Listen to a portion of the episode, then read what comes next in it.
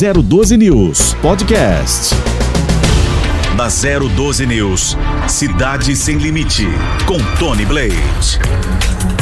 Bom dia, estamos no ar com Cidade Sem Limite aqui na 012 News. Muito obrigado pela sua participação. Você que nos acompanha todos os dias aqui na nossa multiplataforma, falando para o mundo. Agora com a internet tudo fica muito mais fácil e a gente consegue chegar mais perto de você, onde quer que você esteja. E hoje a gente abre o programa agradecendo aqui a audiência.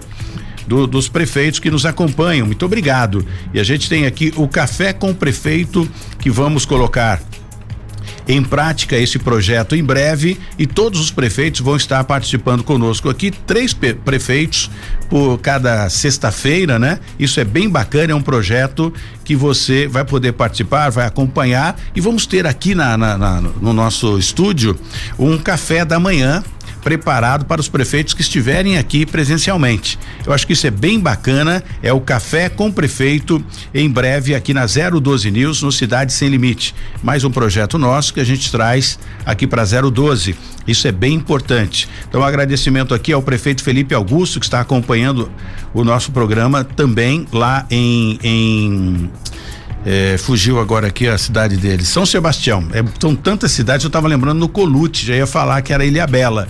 O Colute, muito obrigado, Toninho Colute, também da cidade de Ilha Bela. A prefeita Pétala, da cidade de Caçapava, muito obrigado pela audiência, os assessores, se elas não estiver acompanhando, os assessores, com certeza, até porque faz parte aqui do nosso grupo também.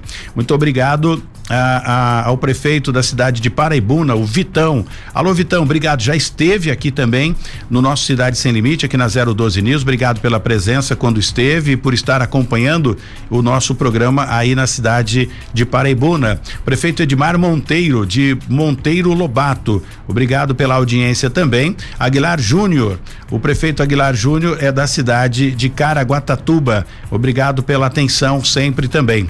Lebraga de são José do Barreiro. Muito obrigado pela atenção, os prefeitos que nos acompanham aqui através da 012 News. A Flávia Pascoal, da cidade de Ubatuba, estava marcado para vir aqui conosco na sexta-feira passada, mas teve um problema de saúde com a filha, teve que dar atenção para a filha e por essa razão desmarcou a entrevista conosco, né? É, é, a gente entende isso, não tem a menor dúvida. Filho é prioridade e ela como gestora da cidade de Ubatuba, obviamente tem que ter o tempo para a família também, né?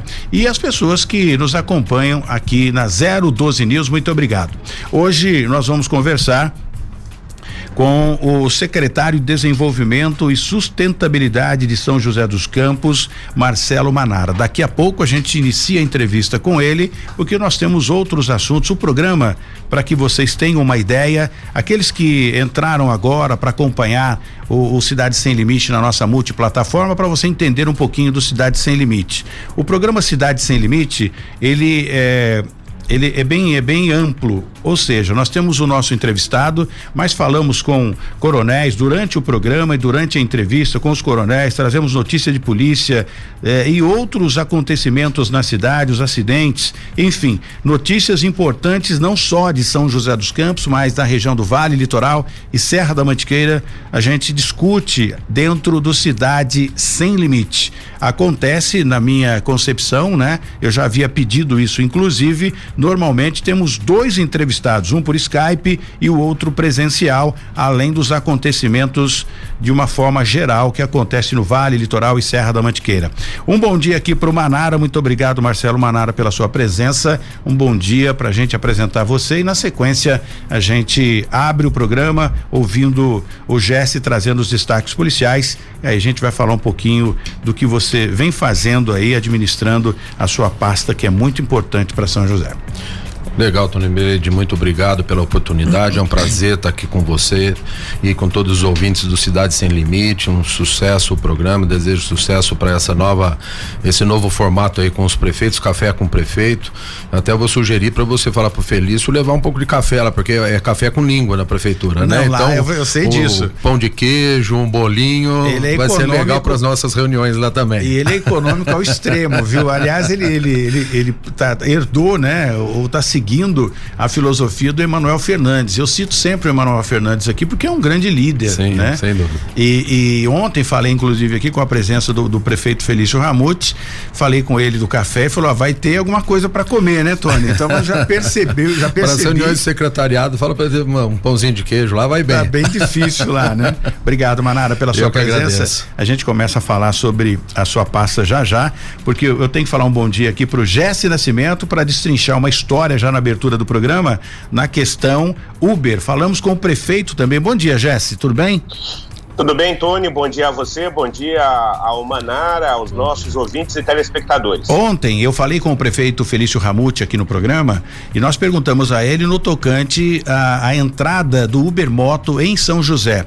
Ele disse que é extremamente contra, né? E não apoia de forma nenhuma e não vai permitir que entre esse tipo de serviço aqui na cidade. Inclusive, seria necessário apreender o, o, veículo se, se a, a, empresa Uber ou qualquer outro aplicativo insistisse em entrar, em trabalhar de forma é, irregular ou sem autorização da administração. Parece-me que isso já aconteceu ontem e já tivemos a primeira apreensão de um veículo, sendo uma motocicleta, agindo de forma irregular aqui no município. É isso, Jesse? É isso, Tony. Você sabe que a entrevista que foi concedida pelo prefeito Felício Ramute no tocante a essa questão do, do Uber Moto, ela foi uma entrevista que gerou muita repercussão nos principais grupos é, da cidade, né, nas redes sociais. É, os vereadores também tomando posição em relação ao que foi dito pelo prefeito Felício Ramute no nosso programa. O prefeito disse, entre outras coisas, que o Uber Moto não é bem-vindo em São José dos Campos, até porque há uma legislação específica sobre isso que proíbe este tipo de atividade na cidade. Então, é, é, em relação a esta questão, a prefeitura ontem já foi bem clara que apreenderia os veículos de quem estivesse fazendo o serviço por aplicativo. A gente tem aí as imagens e a gente pode ver o que está acontecendo em São José. Ontem aconteceu aí a primeira apreensão de uma motocicleta que é, circulava pela cidade, já transportando um passageiro pelo aplicativo da Uber Moto e como isso não é regulamentado em São José dos Campos, a moto foi apreendida. É, o prefeito Felício Ramute, ele é, inclusive disse que iria à justiça, né? A Secretaria de Mobilidade Urbana já fez isso, está é, na justiça exatamente é, buscando né, uma decisão, ainda que é, liminar, é, para que não haja mais esse tipo de serviço em São José dos Campos. A Uber, por sua vez, também entrou em contato aqui com a reportagem, diz que está amparada em uma lei federal que permite né, o transporte de pessoas é, neste sentido. E agora a gente vai aguardar a decisão judicial para saber o que, que, vai acontecer na cidade de São José dos Campos em relação a isso. Tony. Muito bem, eu acho que é uma queda de braço, né, que nós temos que acompanhar a partir de agora. Eu não sei se a lei federal tem influência no município, porque senão fica é o mesmo que abre e não abre, né? O, o, o ficou é, é, é a critério na época no, na questão do Covid, né, dos municípios liberarem ou não. Depois entrou uma outra força sendo do governo do estado para liberar ou não. Então, essa essa essa briga de poderes para saber quem é que determina, quem é que não determina, é muito remoto, né? Ou seja, é, é, é complicado a gente discutir essa questão aqui. Mas vamos esperar os acontecimentos. No primeiro momento, quem manda na cidade, entre aspas, né, quem administra ah, o município é o Felício Ramute, é o prefeito que foi eleito pela maioria dos moradores da, do, do município. Por Portanto, ele decide o que vai acontecer ou não. Não sei se a, a lei federal tem alguma influência, é, é, vamos acompanhar, né? De, de bate-pronto, essas motos estão sendo recolhidas por estarem prestando serviço de forma irregular. Se essa lei municipal né, é, continuar vigorando, não vai entrar e, e, ponto final. Mas vamos aguardar. Existe a lei para isso, existe o juiz para decidir essa questão. Vamos aguardar. E se for o caso, a gente conversa né, com o magistrado aí, vamos pedir para o doutor eh, eh, Marcos eh, eh Pagan para ver se ele consegue falar um pouquinho so, sobre isso. É um assunto bem complexo e polêmico também. Não sei se é, é, é, possível, se ele vai entrar nessa esfera, mas não custa perguntar. Uma outra coisa, Jéssica, gostaria que você agendasse por telefone eh, os, os vereadores de São José dos Campos que emitissem a opinião deles a respeito do posicionamento do prefeito Felício Ramon dessa lei e da entrada do Uber Moto aqui na, na, em São José dos Campos. Qual o posicionamento dos vereadores? Eu já vou disparar isso. Amanhã a gente já começa por telefone, não há necessidade de ser presencial, por telefone para a gente ouvir o que diz a Câmara de Vereadores de São José dos Campos. Bom. Pois não, Tá combinado então? Tá combinado, Tony. E só lembrando, né, que esse tipo de transporte, se não é regulamentado no município, é considerado um transporte clandestino. O motociclista aí está passível, então, de perder o veículo e também ainda sofre as consequências financeiras em relação a essa questão. Vai ter que colocar a mão no bolso e pagar uma multa, e daí vai ter que eh, pagar certamente recolhimento de pátio, dar uma dor de cabeça danada, a motociclista então tem que pensar duas vezes antes de prestar esse tipo de, de, serviço. E tem a questão da Covid, né? Como é que você compartilha o capacete com outra pessoa? Então, é, é, é uma bem, outra é, questão. É, exatamente. E no, esquece, vamos esquecer um pouquinho a Covid, vamos tratar da questão higiênica da coisa, né? É difícil, Jesse, porque você vai lá, usa o capacete, o mesmo capacete eu coloco, eu tive em Foz do Iguaçu recentemente, Manara, que está aqui acompanhando, e o Jesse, e lá funciona uh, o, o mototáxi com uma velocidade impressionante, né? Uma quantidade exorbitante. Alto risco, né? Alto risco. Alto risco.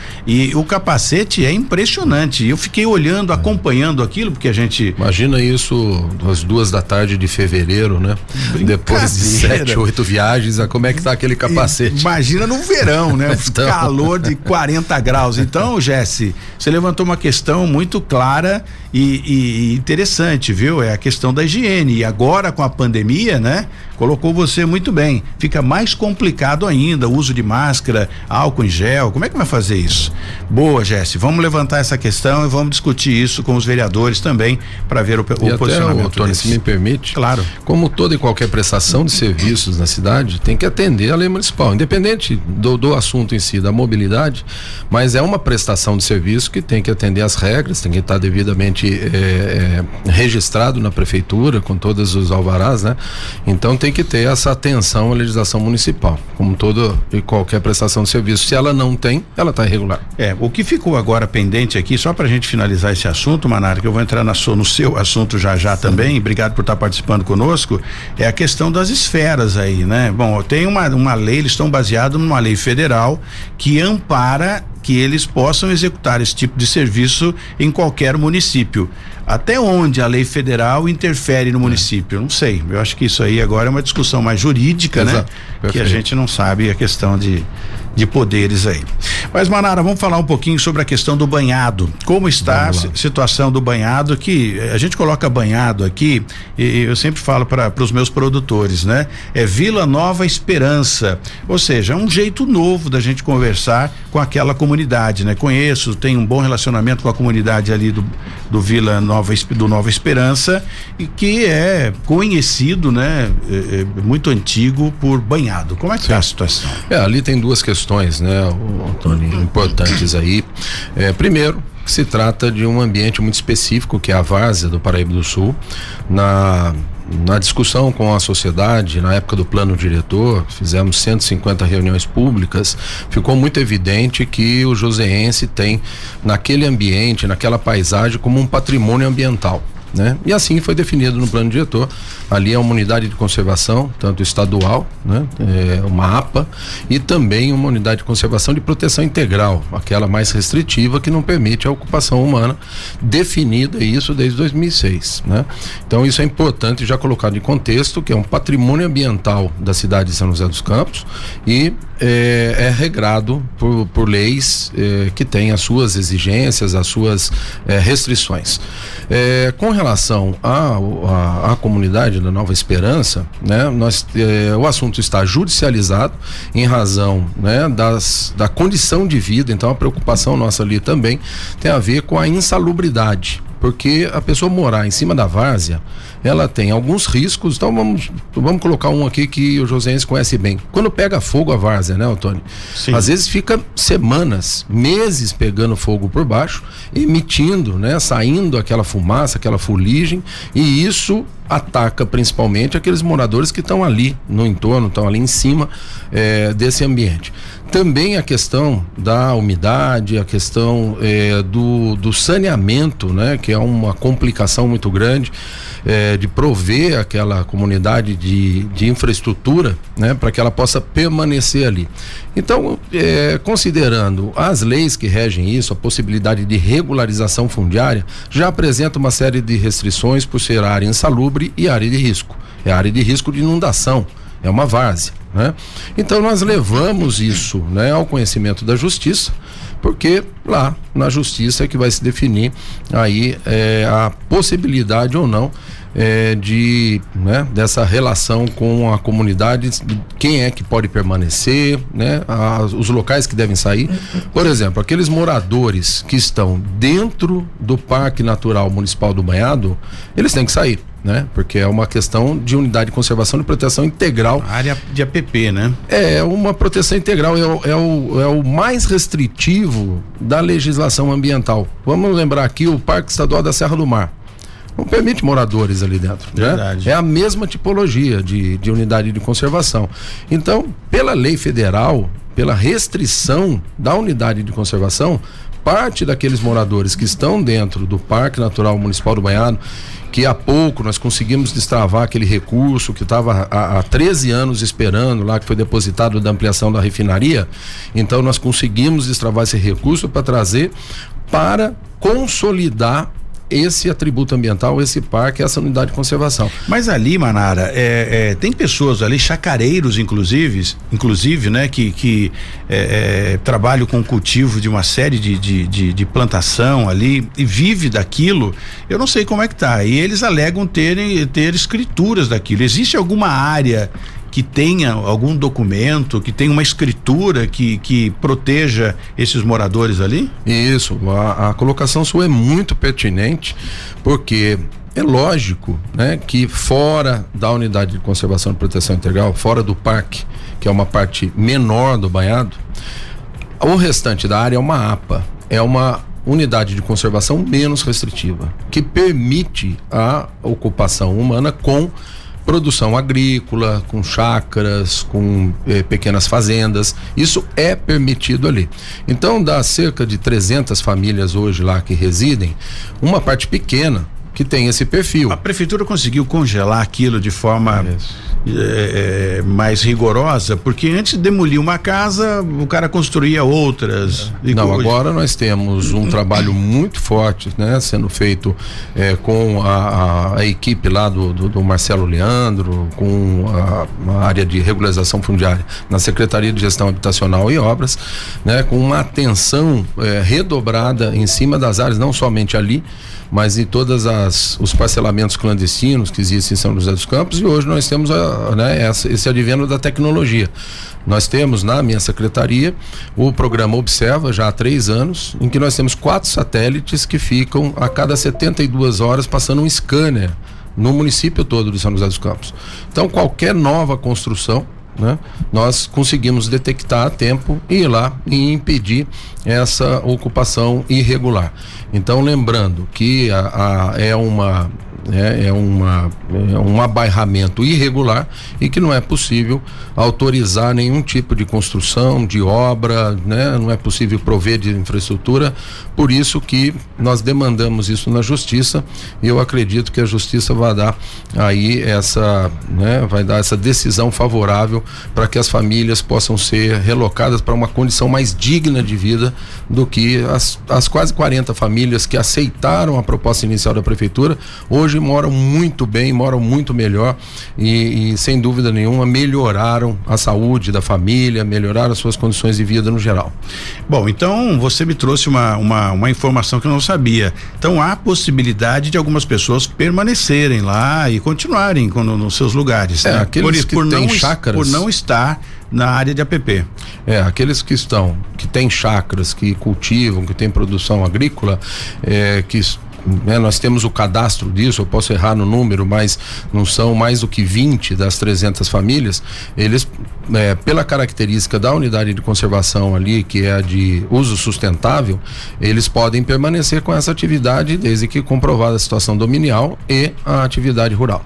Crescimento de novos empreendimentos na nossa região. Isso aí Isso, é uma notícia bacana, onde as pessoas aguardam para tentar tirar o, o, o nariz fora d'água, né? Tentar respirar melhor depois da pandemia.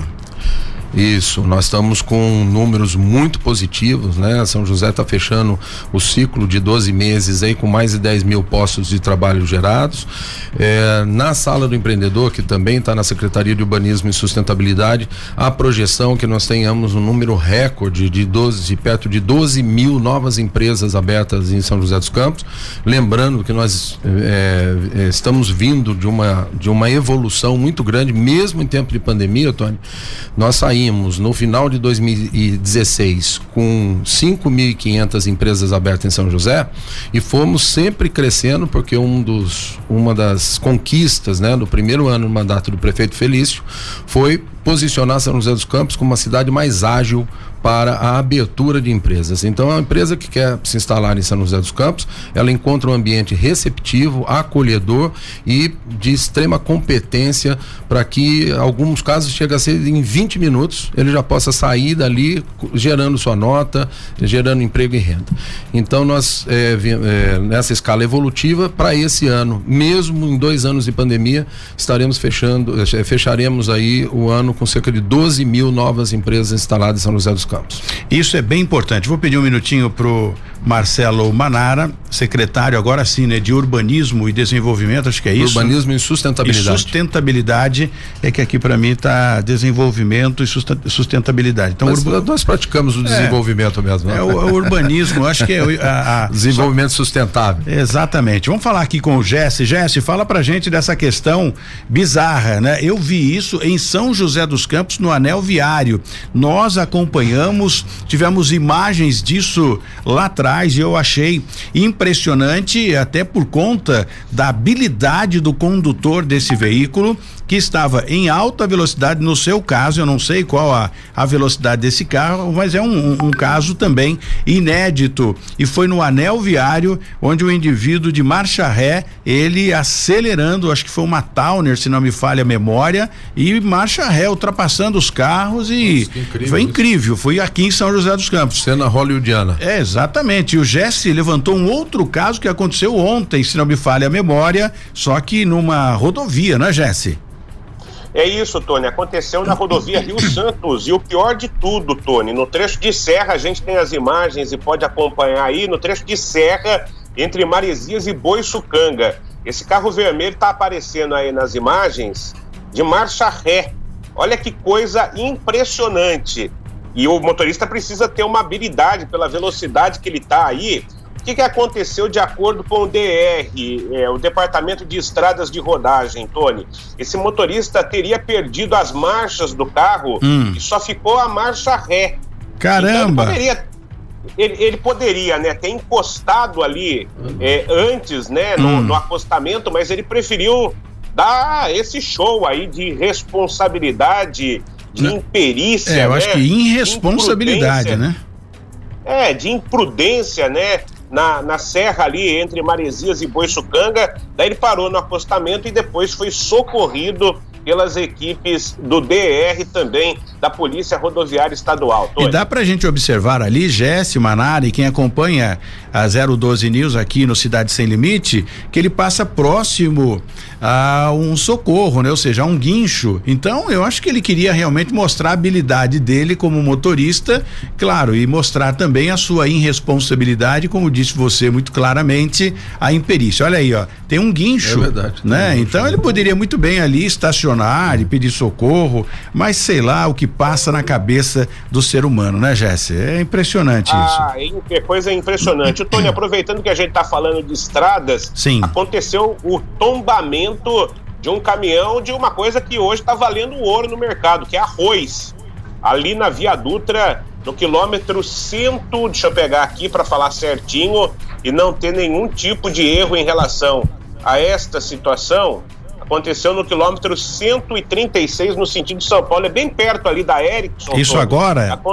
É, aconteceu agora. Houve o tombamento da, é, desse, dessa carga de arroz ali na rodovia Presidente Dutra. A gente ainda. A gente até tem imagens do congestionamento, mas não temos imagens aí do tombamento desse caminhão. O trânsito ali está com 5 quilômetros de lentidão. O motorista que vem de Caçapava, Taubaté, no sentido de São Paulo, precisa ter paciência na rodovia Presidente Dutra. Eu já estou apurando aqui para a gente ver se a gente tem imagens desse tombamento e daqui a pouco eu trago as informações. E deixa eu só dar uma olhada aqui em relação às perguntas, né? É, é, Tá é, bom, o serviço vai... continua disponível de moto, viu? Só, é, é isso que tá, me chegando, tá chegando aqui. Você fala já já, então, Jéssica, vamos pro intervalo. Já já a gente fala dessa questão da moto aí, que é bem importante a gente destacar isso também, que nós estamos acompanhando bem de perto isso. Daqui a pouco, depois do intervalo, a gente volta para continuar conversando com o secretário Marcelo Manara. Não saia daí na 012 News. Cidade Sem Limite, com Tony Blade. Muito bem, estamos de volta no Cidade Sem Limite, aqui na 012 News. Muito obrigado pela sua participação. O Jesse entra em contato agora com as equipes para checar essa questão do tombamento do caminhão e a gente vai acompanhando também em tempo real se houve mais apreensões de motocicletas de forma irregular, fazendo parte do aplicativo né, de, de, transporte de pessoas, o Uber Moto não está sendo permitido em São José dos Campos. A primeira moto já foi apreendida e vamos saber se tem mais motos apreendidas no decorrer do programa também. E a gente segue aqui conversando. O, o, eu interrompi o, o Jesse no momento que ele se preparava, estava buscando informação ali. Já conseguiu mais detalhes, Jesse? Não, só para dizer, Tony, que o aplicativo continua funcionando em São José dos Campos. Eu acabo de receber aqui é, é, a imagem, né? Para você ter uma ideia, a, a, a Lui, que é a nossa é, locutora, ela mandou aqui um print, né? De um, é, de um ponto que ela está fazendo para outro, ou que ela é, vai pegar um carro, mas aparece a opção lá para ela. A Flash Moto tá 6,61 nesse trecho e a moto normal 5,87. Para se ter uma ideia, o Uber VIP 9,97, que é o valor mais barato. Então, é, vai ser uma queda de braço entre prefeitura e a empresa de aplicativo. É, dá, o, dá o, até o, medo esse nome Flash, né? É, é, já né? vai a 80 Olha, por hora é, no meio da cidade. Eu só quero Flash dar um, só moto quero, só deve ser uma coisa perigosa. Um pitaco aqui, porque assim, ó, nós já enfrentamos hoje, diminuiu bastante, graças a uma ação da prefeitura, né? É, tirar o chapéu aqui para o pessoal da Guarda Civil Municipal e, e, e, também para a mobilidade urbana, o nosso é, Paulo Guimarães, que a gente chama aqui de. Como é que é o nome da, que a gente chama ele aqui, ô Joãozinho? O Paulo Guimarães? Wolverine. Wolverine. Wolverine, Wolverine. Enfim, e foi um trabalho bacana, diminuiu bastante essa questão de motos, enfim, desenfreadamente, motoboy, né? E andando para lá e para cá. Não tô falando dos motoboys que trabalham seriamente, aqueles do deliveries, enfim. Mas é uma molecada que corta o escapamento da moto. Enfim, já era uma grande quantidade de motocicletas que estava saindo pelo vão dos dedos aí da prefeitura conseguiram tomar providência, diminuiu e bastante essa questão de ficar estralando moto e moto de forma clandestina andando por aí. Não estou dizendo que essa questão do aplicativo vai gerar esse tipo de coisa, até porque a necessidade de um cadastro, isso tudo, né? Mas se não é do interesse da cidade, se isso uma lei municipal que não permite, não adianta insistir, gente, senão a gente vai chover no molhado sempre. Banara, a gente falava aqui fora do ar de uma questão muito importante e eu converso muito com o Scarpa, Marcos Scarpa, que foi da EDP, hoje já aposentado, mas ele tem uma vasta experiência nessa área. E também com o Roberto Miranda, que hoje é, é, um dos responsáveis lá em conversar conosco, representando a EDP. E a gente fala dessa questão da crise hídrica, ou seja, Perfeito. na diminuição da água, aí tira a água daqui, põe para lá, há uma transposição e, e, e cobertor curto, né? Exato. Desvestir é. um santo para vestir outro realmente não dá. E aqui a represa do Jaguari, e disse a você inclusive, fui recentemente até próximo ali da, da, da usina, que eu fui almoçar em Garatá, fui até próximo à usina e olhando lá e a todo vapor as turbinas trabalhando. Eu não sabia de onde ou para onde eram levados, está sendo levado a água da represa do Jaguari. E você vai poder esclarecer para nós. E eu fiquei aqui perplexo da forma que isso está sendo feito sem autorização em uma parte da, de, de, de água que está sendo retirada da represa. É, 2013 a 2015, todos se lembram que São Paulo passou pela sua maior crise hídrica da história, né? E num cenário de mudanças climáticas que nós já vivemos, nós não temos mais aquela abundância de chuvas que chegavam nos períodos corretos, né? Então, agora, passados seis anos, nós estamos enfrentando a maior crise hídrica da história do, pra, do Brasil. Então, está chovendo pouco. Né? As causas disso, em outra oportunidade, a gente aborda. Sim. Aí, na, naquela oportunidade, em 2015, foi aprovado pelo Conselho Estadual do Meio Ambiente a construção de um duto, não é? de um aquoduto, um cano que a Sabesp colocou no reservatório do Jaguari para levar para o reservatório da Tibainha no sistema Cantareira que abastece a região metropolitana de São Paulo. Feito isso, a obra foi concluída. Eh, as águas do Jaguari, águas joseense, né, de outros seis municípios, passaram a compor o esforço de abastecimento de quase 30 milhões de habitantes, três regiões metropolitanas, o maior complexo urbano industrial da América Latina, né? Região metropolitana de São Paulo, região metropolitana do Vale do Paraíba e região metropolitana do Vale do Paraíba. Então é muita gente, muita empresa, né? muitas cidades que dependem dessa água. Então, ao estabelecer isso, né?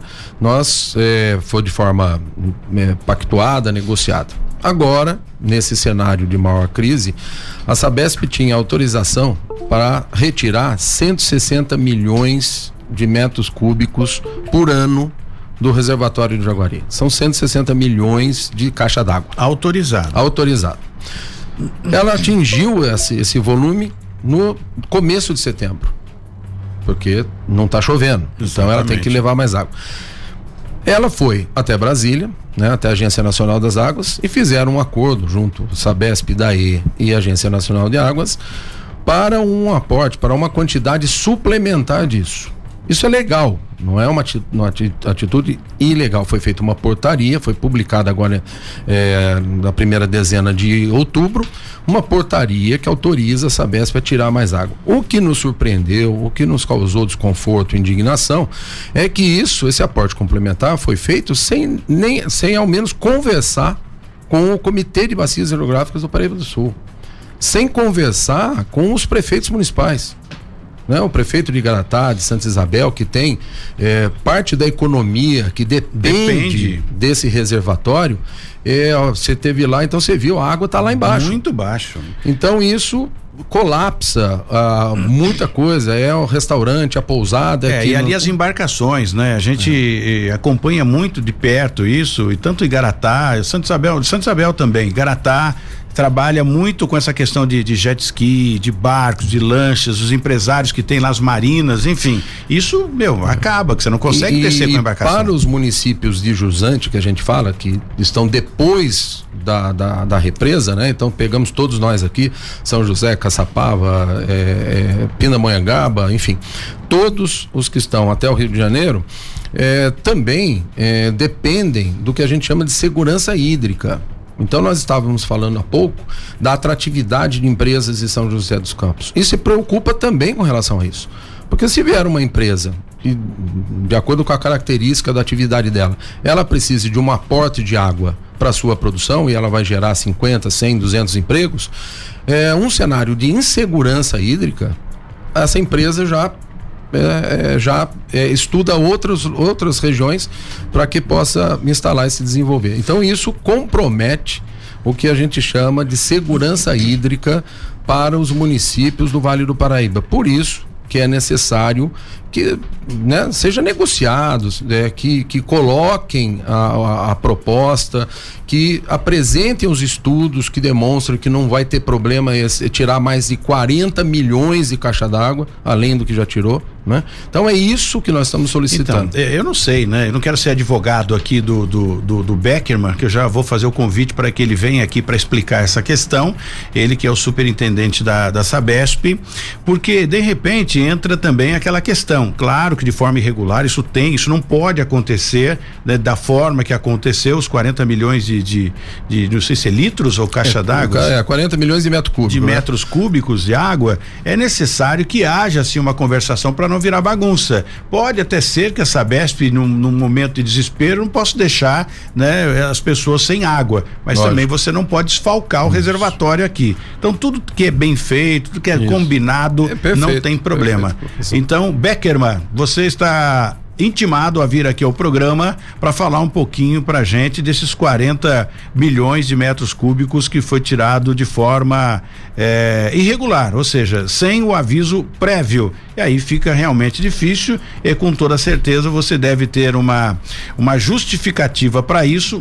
Vai ter que ser bem legal, né? Essa justificativa para que não haja problema depois. Mas tudo certo. Se me permite, final, né? Tony, é, não é irregular, porque eles têm a portaria daí. Nós entendemos a necessidade. O que ocorreu, o que nos causou desconforto, foi a forma desrespeitosa desatenciosa com todos os prefeitos aqui da região, com o comitê de bacia hidrográfica. Então eu solicitei, daqui a pouco eu entro a partir das 9 horas, numa reunião do é, Conselho eu ia Estadual. Falar sobre isso, você tem uma reunião agora, né? Isso, no Conselho Estadual do Meio Ambiente que eu quero levar até o Conselho Estadual, que aprovou lá em 2015, eu era conselheiro, que aprovou lá em 2015 a construção dessa obra e noticiar que né, está acontecendo isso porque nós estamos diante de um cenário, Antônio, que a recorrência dessa crise hídrica ela vai persistir. Não é uma coisa que vai acontecer agora, não vai acontecer nunca mais. Né? Então, passaram seis anos da maior crise hídrica do estado de São Paulo, agora nós estamos na maior crise hídrica do país. É esperado que daqui a quatro, cinco, seis anos ocorra de novo e nós queremos o respeito né, com o trato desse assunto tão importante como a água para o desenvolvimento da região. Não resta a menor dúvida. Bom, o gesto está aí para falar um pouquinho para a gente também da estatística, a questão criminal aqui na nossa região. O Jéssica está acompanhando bem de perto aí os casos policiais. Fala para a gente, Jesse, nós tivemos queda do índice criminal na região de, de, São José dos Campos ou tivemos aí um aumento? Podemos dizer tivemos um mês mais violento desde de, de setembro de 2017. Vamos equiparar e trazer, fazer um balanço disso aqui no Cidade Sem Limite. Na realidade, em São José dos Campos, houve aumento de todos os indicadores de criminalidade no mês de setembro em relação a um ano atrás, a setembro do ano passado. Isso talvez até se, é, é, é, seja natural, né, Tony? Porque no ano passado a gente vivia período de mais restrição da economia em relação à Covid e as pessoas estavam mais em casa do que atualmente. Mas o número que chama a atenção é que o número de mortes violentas são homicídios, latrocínios, morte é, é, por lesão corporal. Isso aumentou demais em São José dos Campos, dobrou em relação a um ano e nós tivemos em São José, então, oito mortes violentas no mês de setembro de 2021. É o período mais crítico em relação a quatro anos. É, a última vez que nós tivemos tantas mortes na cidade foi em setembro de 2011. E isso não acontecia porque a prefeitura, as forças de segurança implantaram aí uma política, né? A São José Unida, principalmente nesta gestão do prefeito Felício Ramute, que minimizou muito a criminalidade em São José dos Campos.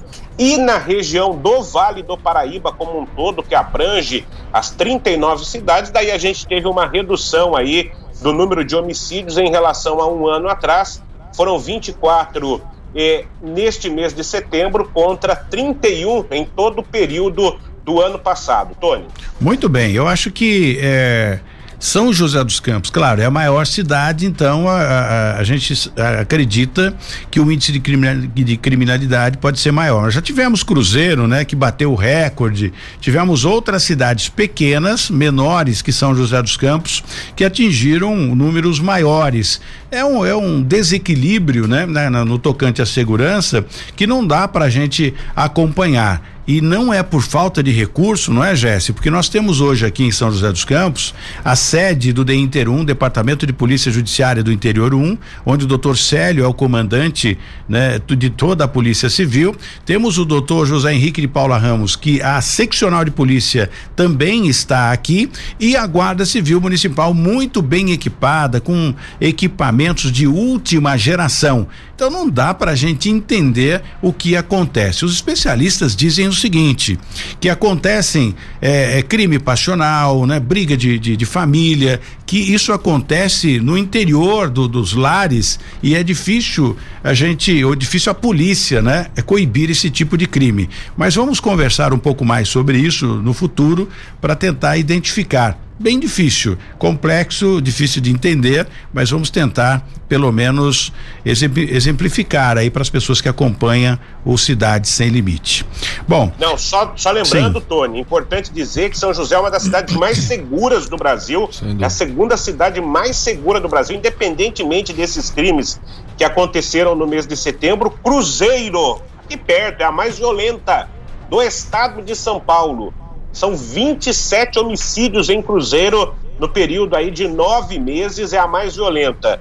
E nós temos Taubaté, a sexta cidade mais violenta do estado de São Paulo, também registrou homicídios, dois homicídios no mês de setembro, Tony. Muito bem, então estamos no lucro, né? Até porque São José dos Campos tem o melhor sistema de monitoramento de, de, de, de toda a região, exemplo inclusive para outras cidades e também é, é a única, né? Exemplo para outros países, inclusive no tocante ao sistema da Guarda Civil Municipal aqui. Então, isso é bem bacana. de cidades acima de 500 mil habitantes, São José é de longe a cidade mais segura das cidades acima de 500 mil habitantes no Brasil, né? É, verdade. Bom, é, é, a gente acompanha sempre aqui o trabalho da, da, da, polícia, né? E não dá pra gente questionar o trabalho deles, mas é, é impressionante, a cabeça vazia é a oficina do diabo. E o que que os caras fazem, né? Os caras estão ali pra para fazer, praticar o crime e tem tempo suficiente para praticar o crime aí, enfim, né? Bom, a construção de novos parques, eu acho que é bem bacana a gente falar um pouquinho sobre isso. Legal, é uma das pautas aí eh, estratégicas, né, dentro do plano de governo do prefeito Felício Ramute e nós lançamos recentemente a, a, a, área de lazer do Parque Santa Júlia, que é um parque linear que surgiu da, da, do anseio, do pedido da população daquela região, que no plano diretor que não tinha áreas de lazer abertas, públicas, né? Então lançamos com grande sucesso aí aquele tobogã, né? Que é, repercutiu muito positivamente, as famílias vão, gostam, né? E nós vamos fazer novos investimentos lá no Santa Júlia para tornar como um dos melhores parques lineares aí da, da região do Vale do Paraíba. E estamos prontos, né, o, o Blade, para o lançamento do futuro Parque do Cerrado. Então nós já temos a posse já de 30 hectares de uma mata de cerrado maravilhosa, já é uma outra característica de parque, não é o parque de lazer, mas é aquele parque de proteção ambiental que falávamos há pouco no banhado. Então agora nós vamos ter o parque do banhado. E aí nós vamos fechar né? São José dos Campos tem três biomas é, importantes, né? Nós temos a Mata Atlântica, a riqueza, a biodiversidade, as águas da Mata Atlântica, nós temos o Parque Augusto Husky, que é um parque de proteção integral também, que nós estamos com investimentos lá, estamos em obras para reabri-lo para, para a visitação da população com, com um receptivo, com saneamento, porque não tinha nem saneamento. Então nós fechamos o parque, porque não é possível você levar 40 crianças num ônibus lá para conhecer uma unidade de proteção integral, uma área de preservação altíssima. A pessoa vai ali no banheiro usar o banheiro e o, o esgoto cai diretamente sem tratamento, sem coleta. Não, não pode. então nós nenhum. fechamos o parque, agora nós estamos reformando com recursos que nós conseguimos da Câmara de Compensação Ambiental e estamos investindo lá, vamos entregar até o final do ano. Esse parque que você está falando é, é na Santa... Zona Norte. Ah, não é. O do Santa Júlia não, não tem não tem banheiro, né? É, o do Santa Júlia é um parque aberto, de, é. né? Então ele não tem uma estrutura de receptivo que a gente fala. Até né? porque tem um lago lá que está tá sendo tratado, né? Até dar Isso. os parabéns aqui pro vereador Juvenil Silvério, que é o vereador da área. Então não há há de possibilidade nenhuma, inadmissível, jogar o esgoto in natura é. ali. E lá no Santa Júlia, o, o, o Blade, nós fizemos uma restauração florestal lá, nós pegamos todos os compromissos ambientais das obras do primeiro mandato do prefeito Felício e pagamos, essa é outra característica importante, né? Ah, o São José dos Campos, na gestão do Felício, foi o primeiro município que pagou a conta toda da, eu falo da mercearia ambiental não deixou conta pendurada na CETESB. Nós pagamos, inclusive, é, termos de compromisso que estavam pendurados na, na conta da, da CETESB desde 1990 e pouco. Pagamos é, 40 termos de compromisso, né, com as ações ambientais, com o Parque do Cerrado e lá no Santa Júlia nós protegemos as nascentes é, desse lago e agora nós estamos nos preparando para novos investimentos. Eu tive ontem com o vereador Juvenil, ele trouxe novas ideias para fazermos lá é, outras estruturas, como é, questão para bicicleta, a nossa área de projetos especiais está bolando coisa nova lá, vai sair coisa bem legal. Que então bacana. nós vamos ter os três parques, aí as os três biomas né, que eu estava me referindo, que é a Mata Atlântica lá no Augusto Husky, o banhado com a várzea do Praia do Sul e agora teremos a proteção do Cerrado.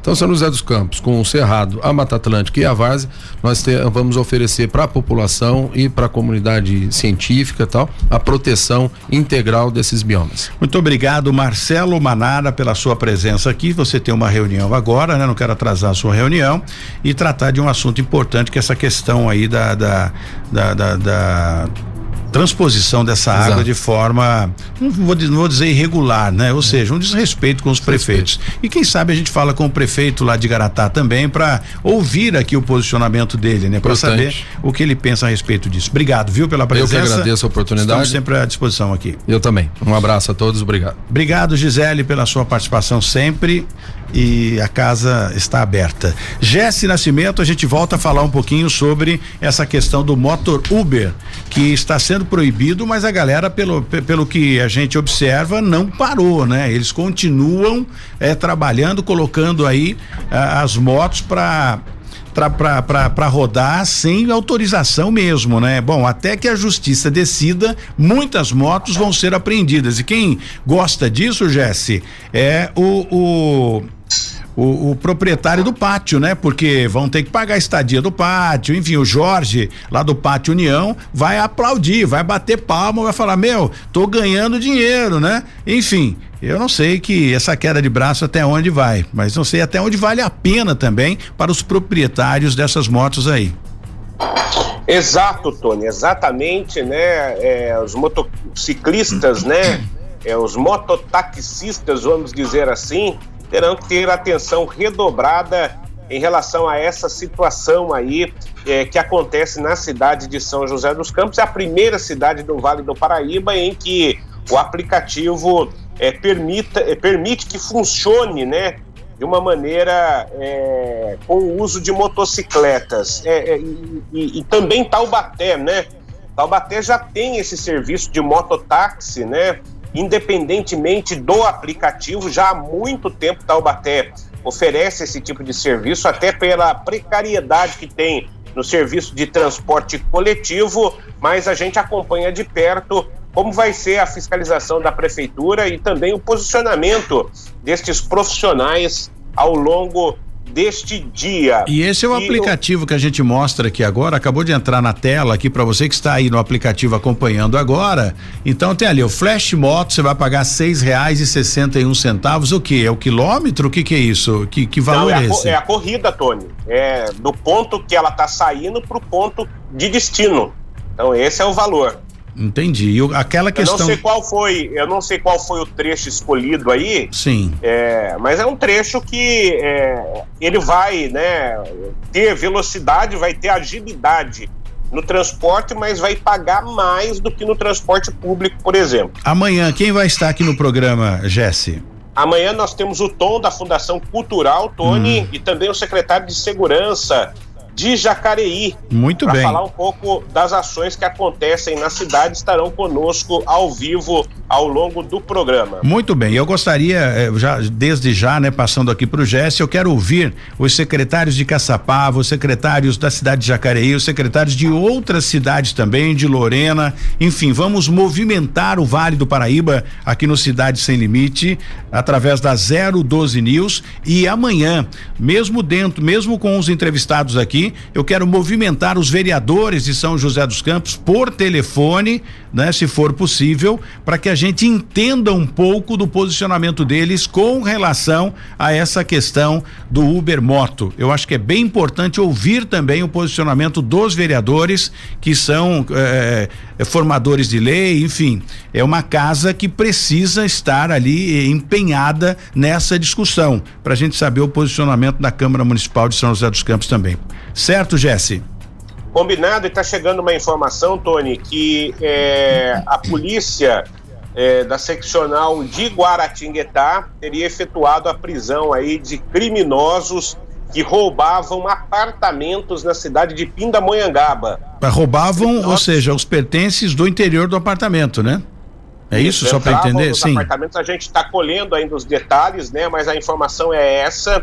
Na noite de ontem, os policiais fizeram essa prisão destes indivíduos no pedágio ali de Pindamonhangaba, já na divisa também com Roseira, o pedágio de Moreira César, né?